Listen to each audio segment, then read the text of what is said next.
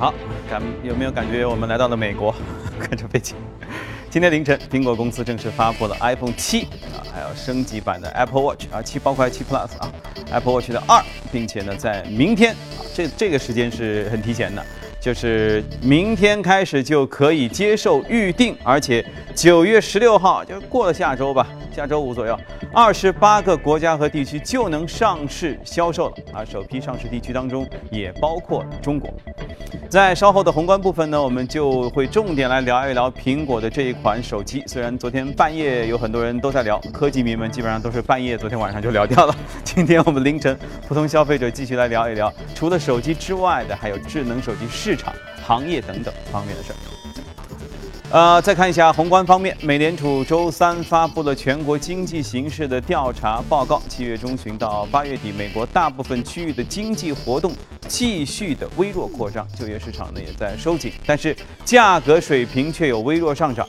美联储主席耶伦近期表示，随着美国经济接近实现充分就业和价格稳定两个政策目标，未来数月加息的可能性有所加大。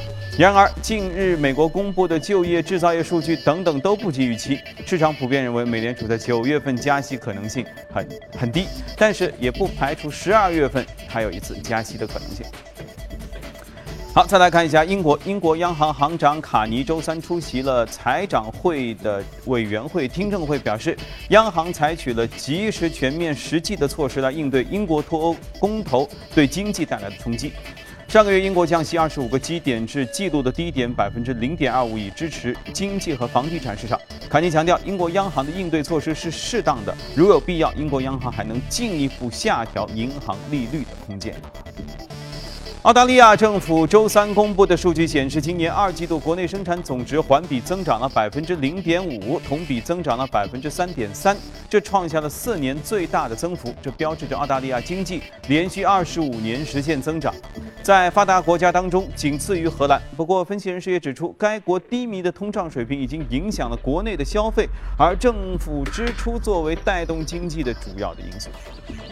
好，再看一下路透社对于针对外国购房者加征百分之十五房产税的新规定，让温哥华楼市骤降，却让多伦多的楼市更加火爆起来。多伦多房产局周三公布的数据显示，该市八月住宅销量比去年同期飙升了百分之二十三点五，达到九千八百一十三套，这创下一个历史新高。而相比之下呢，温哥华八月的住宅销售同比下降百分之二十六。近年来，在大批外国购房者，尤其是来自中国大陆的买家涌入温哥华，使得这里的房价成为加拿大最贵的房地产市场。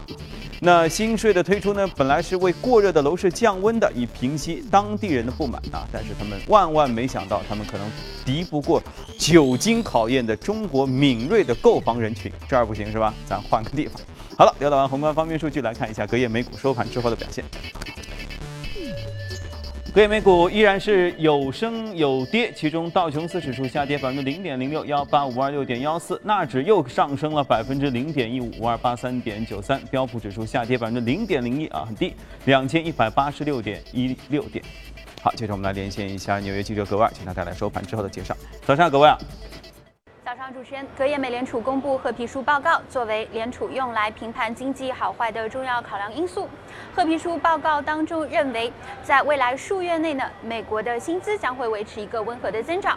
而目前的高盛的经济学家已经将美联储下月议息会议加息的概率预测从百分之五十五调降至百分之四十。芝加哥商品交易所的美联储观察工具显示，交易员认为美联储在九月二十到二十一号议息会议上加息的概率预测呢，已经是下跌到了百分之十五。目前就业新增放缓，服务业增速创六年来低位，制造业继续萎缩，这些数据都成为投资者的磨心石，并令他们看淡了下一次美联储加息的前景。对此，旧金山地区联储主席约翰威廉姆斯表示，九月加息的可能性依然存在。此前的威廉姆斯多次表态，美联储应该尽快恢复到渐进式加息的轨道上。他强调自己的重点在于渐进式的轨道，而不是加息的具体时机。他同时认为，如果美联储的常规化货币政策走得太慢，可能会面临被动的局面，也压缩了未来的政策空间。嗯。好，谢谢各位啊。那么昨夜今晨，相信很多朋友最受关注的事件就是苹果发布的新产品十大功能，那到底有哪些？这个大家自己看各种各样网页上的那种呃帖子就可以了。那么今天我们重点来说一说，除了新产品之外，可能和苹果相关的行业产业啊，接下来投资方面是不是有一些机会？我们一起和嘉宾聊一聊。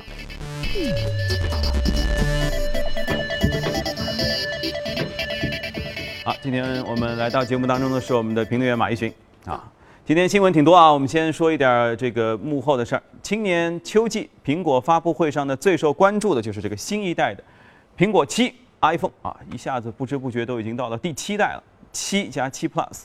呃，这段听上去像软文啊，采用一体化精工设计啊，新添钢琴黑的这个配色。说苹果最大的亮点就是出了一全黑的，采用特殊工艺让表面光滑，而且覆盖了保护层，加上磁性颗粒啊进行抛光啊，这都是哪哪儿截来的？你们？iPhone 七增强了一个摄影功能，一千两百万的像素，稳定仪复合镜头，强化闪光等等啊，这些都说说的。我告诉大家，最重要的是什么？Plus 版。双镜头，这是以前没有的，对吧？以前是一个眼睛看东西了，两个眼睛了，使摄影更加逼近专业设备。音频方面确实是有增强的。以前呢，大家知道它的扬声器啊，就是在在下面屁股这儿，现在呢头上也有了双扬声器产生效果。还有一个很大的不同，少了一个耳机插孔，而使用一个一体化的电源插孔，也就是说以后没法充着电听有线的耳机了啊。但是呢，其实它配备了一个无线的耳机，而且那个耳机是很先进的。呃，回头我们会聊一聊。呃，续航时间稍微好一点，比六代平均增加两个小时左右，但实际体验可能是没有的。好吧，那我们就开聊哈。嗯。呃，马行，你关注这个发布会了吗？昨天熬夜。对，我而且我今天早上还专门看了一下。还看了一下啊。嗯，对。我虽然没有特别看，但是我觉得和原本我们想象的，和昨天我在这儿和嘉宾一起期待的，似乎少了一点什么。对，好像就原本期待应该有一个 MacBook Pro。嗯，他的笔记本电脑应该有升级，没见到。这次从篇到尾压根儿半个字儿没提。对，除此之外，好像以前还会带个什么 Apple TV 啊，整个什么小的不知道 Nano 或者什么乱七八糟，总归有点小东西。对，这次好像干干净净，几乎啥都没说。对你关注的什么无线充啊，什么蓝宝石玻璃屏啊，全都没有。所以这次好像。跟大家的呃预期的落差会比较的大，也就是说会出来了刚才说的无线耳机。我一早就看到很多人在那儿吐槽，说那么小那么小，然后很容易丢什么的。嗯嗯，这次给我的一个直观性的感觉是，苹果似乎集中火力，我们只说手机的事儿，但是在手机上呢，就是开始说手机的不足了，因为大部分评论主要是吐槽为主，不像以前，以前是恭维为主哈。吐槽为主说。没觉得有什么质的升级啊？说这是因为是两年一次的小改款，说大家期待八吧。八一定会有大改款 啊！我其实我觉得期待性可能会弱一些，而且我觉得苹果呃这两年应该说在创新层面确实是要比以前弱了很多。自从呃它的创始人呃呃这样这样离世之后，所以呃应该说这次的呃这个整个的落差大家有，而且以后可能会越来越大。嗯，那么我们看到整体上从全球的智能手机。苹果的排名其实也已经有比较明确的这样一个倾向。嗯，呃，六月份出来的数据就是在全球智能手机的市场占有率的排名上，苹果排到第二位。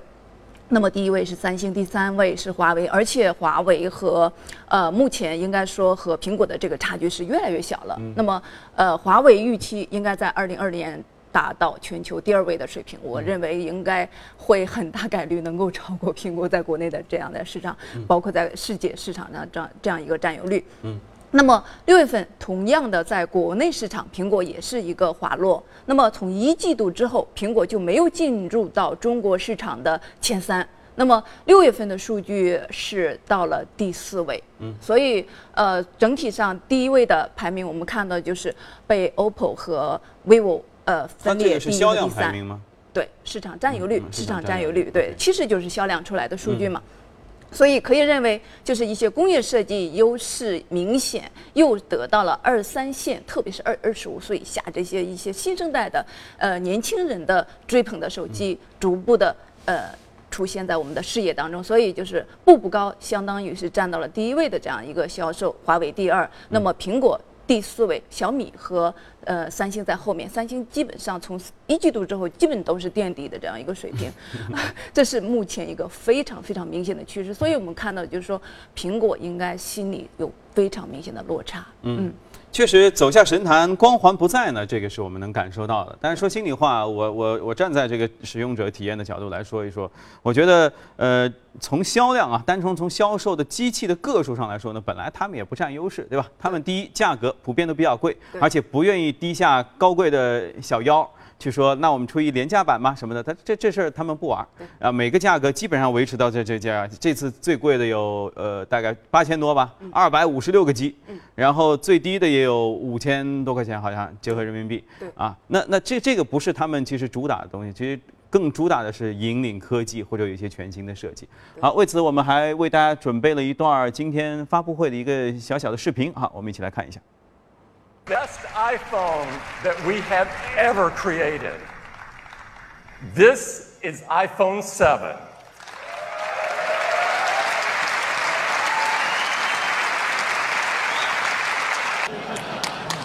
It is bead blasted aluminum.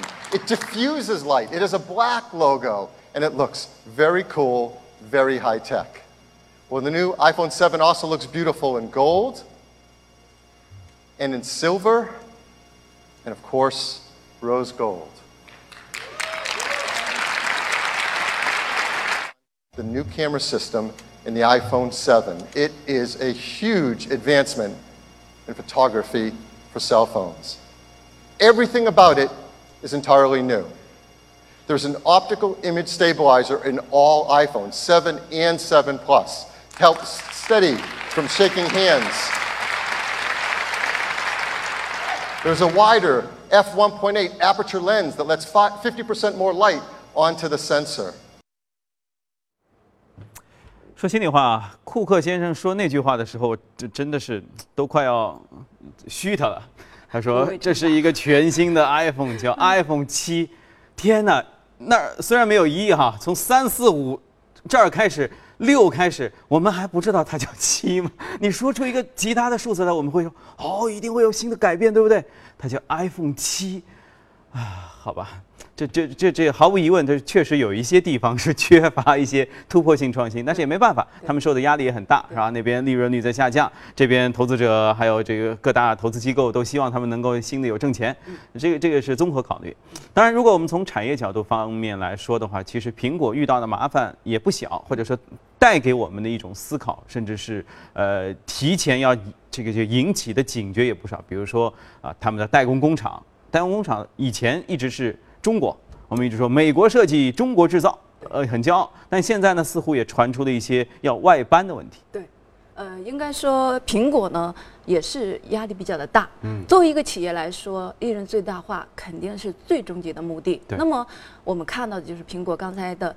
整体上在创新方面的这种压制，以及国内整体上制造业的这样的一个成本的提高，双方面，也就是说，在国内市场占有率和它自己的这样一个成本的提升，双方面压力导致了它开始考虑搬迁到印度。嗯，所以呢，呃，作为它的代工厂富士康，最近的传闻确实是包括实际上的一些信息，也确实是非常的不少。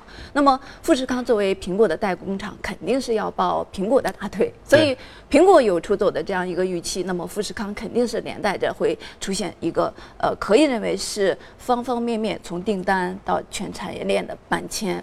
所以我们看到的就是交易层面上，八月份呃呃，富士康呢已经开始跟印度的马邦政府签订协议，那么接下来要在印度建一个巨型的工厂，那么这个巨型的工厂总投资会达到一百亿，那么呃，可能十八个月之后就要进行投产。所以这个应该说，呃，说到刚才就是双重的这种成本的提升之后呢，富士康同样也有这样的一个压力。所以在这样的一种情况下，可以认为富士康会做出抱大腿这样的一个外出的抉择。我们看到，其实从一九八八年富士康进到中国之后，它原来整体上是因为政府各种的优惠政策，使它能够保持比较低的成本，作为一个劳动密集型。这样的一种企业来说，那么。呃政府给予它的在税收的方面优惠，在贷款方面的优惠，以及基建方面，就整个的工厂几乎就是生活和技术层面全给你搭建好，你然后你来生产好了，然后我甚至帮你招工，甚至给工人路费的补贴，嗯、呃，这些方方面面的层面。但是我们看到，就是后来在人工的成本上面的这种提升，也导致它的两种的选择。第一就是不断的搬迁，从东边的深圳向西向北到河南、到重庆，甚至到天津去建厂；另外就是在自动化程度上面要提升，来通过技术的改良来降低它的自动化率。所以，呃，经过这样的一种改革之后呢，呃，消停了一段时间，但是现在因为房价的提升，所以导致它整体方方面面的这个价格的提升有点撑不住。防不胜防了，这简直就是。对而且它其实还有一个之就之前也闹过，就是呃工人啊，工人受不了这个心理压力啊，产生一些哎这个这个事情。是的。所以这确实是一个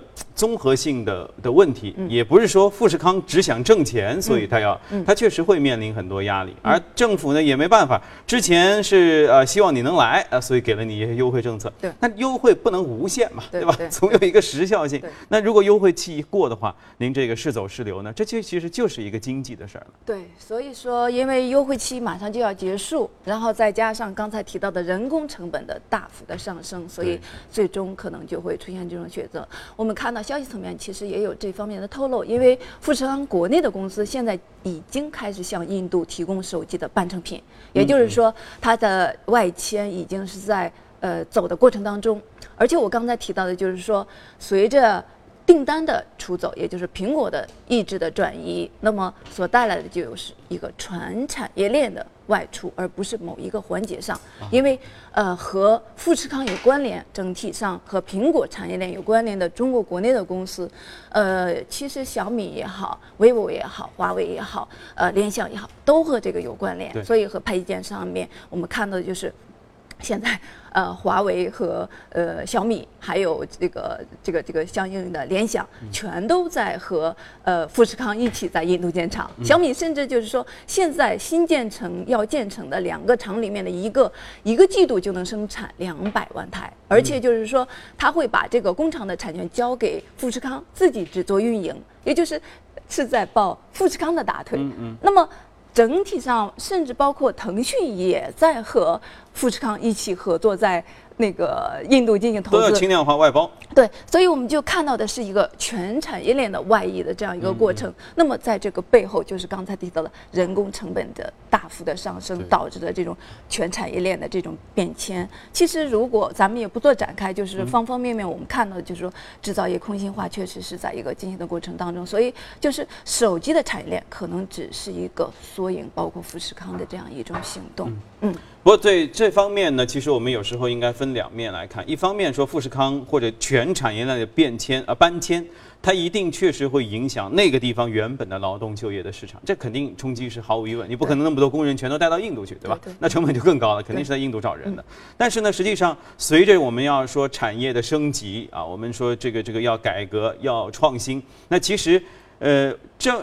传统的制造业这个密集型的产业搬走之后，其实留下来这些劳动力啊，他们去其实反而是空下来可以去从事更多的其他有用工荒的，能够有点高科技，能够让他们收入水平反而是更高的，提供了这种希望和可能性。那这样的话呢，我觉得至少对于整个产业，包括就业市场的发展，也许也许你做出这个行为是被迫的啊，但是毫无疑问也是也是向上走和向前走。对，这个应该说要从两面看。第一面就是你刚才提到的，一定它是在中长期是正能量的东西，而且应该说中国政府现在主导性的在做结构性的转型，那么未来肯定是一个走高端制造的这样的一个未来的方向。对，呃，但是呢，短期来说，因为呃，可以认为富士康这样的一个代工，它不是一个单纯的代工，它的技术层级还有它短期的快速的提供大量的这样的产成品的这种呃能力，国内暂时还没有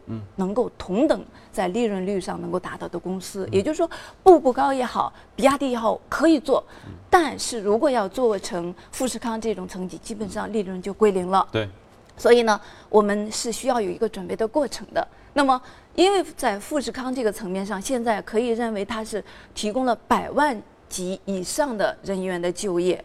那么涉及到的家庭肯定是数百万了。对，嗯，所以在这样的一种情况下，呃，我认为政府应该是已经有所警觉，至少说他现在可能更多的是一种炒作行为，但是如果未来真要走的话，那么暂时我们如果还不能够充分的去把这些人员的分流用服务业来包容起来，对，嗯，来承接起来，那么暂时我们还是要留住他。啊，嗯所以未雨绸缪其实是两方面。如果我做好准备，你走就走吧，对不对？如果我没做好准备，说，哎，要不我再给你优惠一会儿，对对对，再聊十块钱。嗯，从这个角度上，我们认为就是说，可能短时间内会通过一些政策，嗯那么暂时的去留住他。其实包括他自己也会存在这样的一些对。问题的存在，因为呃，从人才呀、从人员的服务理念的管理，甚至管理的难度上啊，其实印度的工人、越南的工人，呃，都不如中国的工人，是吧？咱们呃高素质，然后一些受教育程度，甚至包括在技术层面，也就是说技术工人的这样的一些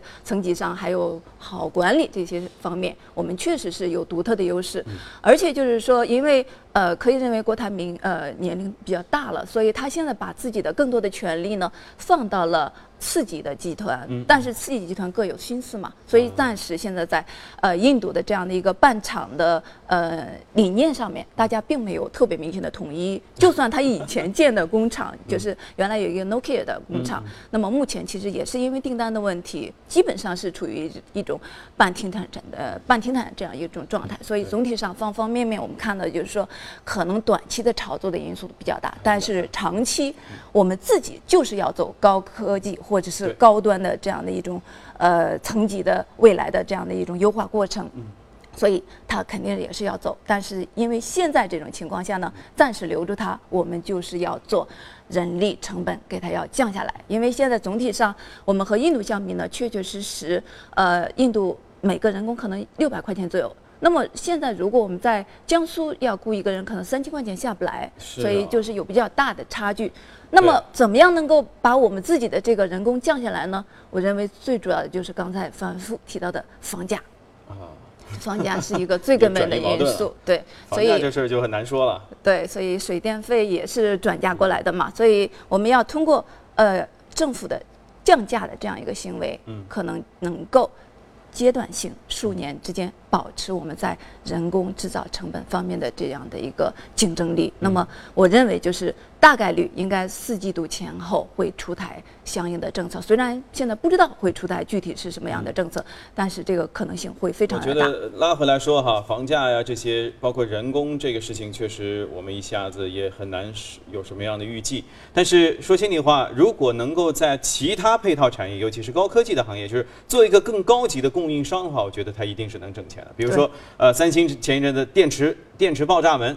结果呢？现在说三星，我们有两家供应商，一家是三星自己的供应商，说我们出的那个电池不太靠谱；说中国有一家供应商呢出的电池挺靠谱，就没有爆炸。所以他他的第二个说法是说，所以我们中国的那部分呃那个 Galaxy Note 7是不召回的。那如果中国那个电池靠谱的话，那说明咱这儿做的东西质量好啊。所以如果我们多做其他的呃产业链当中的这这个高精尖的这个小系统的或者小设备的配供应商的话，反而也许能挣更多的钱，也慢慢能够解决其他的问题。是，应该说，可能很多时候我们确实是在整体上，这个就是高科技含量在不够的情况下，可以从细节上某一个点上去做相应的突破，会比较的好。所以，其实未来我认为和 A 股市场相结合的话，会确实是因为我们未来肯定是一个印钞票的这样一个呃印股票的这样一个种行情，大家可以看好未来的市场，以及包括和整个的手机，我们自己在一些细分刚才提到的电池也好，那么材料也好，领域所有的这样的一种优势，但是还是要刚才说到回到房价这个问题，目前。可能不再适宜买实体的房子，而且房地产股很多的在高位的个股呢，也建议大家适度的保持谨慎，因为有独立的回调的这种可能性。好，来，我们去一下广告，广告回来之后马上跟您继续聊。啊，行业产业的事儿呢，我们也稍微拉开了说了一下哈。回到 iPhone 七，其实我最喜欢还是那个蓝牙耳机，就一个蓝牙耳机，当然大家都常见哈。可是我觉得它做的那个小盒子，还是充分体现了苹果的那种小智慧和呃用户体验的东西的。比如说，它放进那个小盒子能充电，有没有看到它充电之后呢，充电大概几分钟还是十几分钟就可以用几个小时。然后呢？那个盒子打开之后，说就可以，它默认就是你要耳机连手机了，不用再什么操作，就盒子打开啊，耳手机和耳机就能连上。然后呢，它不是是两个独立的像个小电吹风嘛？然后说你带一个也能听，也能通话，你带俩当然也行，但是同时意味着说你挤地铁掉了一个，你就掉了一个，掉了六百块钱。但我觉得至少从这种小细节。